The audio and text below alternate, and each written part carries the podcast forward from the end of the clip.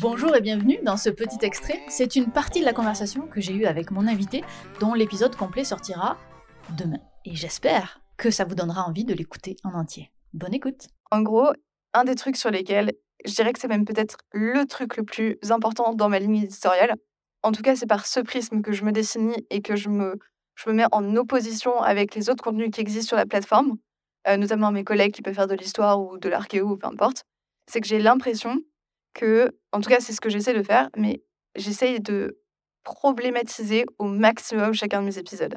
Il y aura jamais ce que j'appelle un sujet linéaire, par exemple, j'en sais rien moi, la bataille de mon cul. Bon, bah alors voilà, la bataille de mon cul, d'abord il s'est passé ça. Et puis après, en 433, euh, eh ben, il y a machin qui est arrivé, et puis du coup, il a fait ça.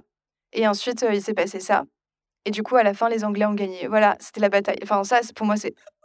Non, genre, c'est vraiment la, la vulga que je, que je ne veux pas faire, que je déteste.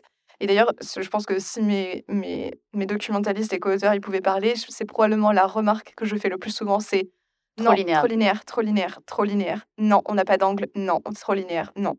Parce que ce que j'aime bien, c'est creuser dans des trucs auxquels les gens n'avaient même pas pensé. C'est les faire s'interroger sur des questions qui leur étaient même pas venues en tête. Ou alors faire des ponts avec des choses qu'ils connaissent, et euh, qui peuvent, où ils peuvent avoir un prisme de lecture hyper différent de peut-être euh, un angle classique qu'on a l'habitude d'avoir.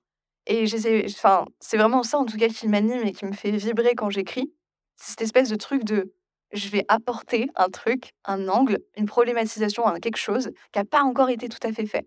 Et notamment mon épisode sur la poitrine féminine, je crois que ça doit faire partie de mes préférés pour cette raison. C'est qu'au moment où j'ai commencé les recherches, je galérais comme pas possible à trouver des réponses parce que tout simplement, ça n'avait pas été encore fait.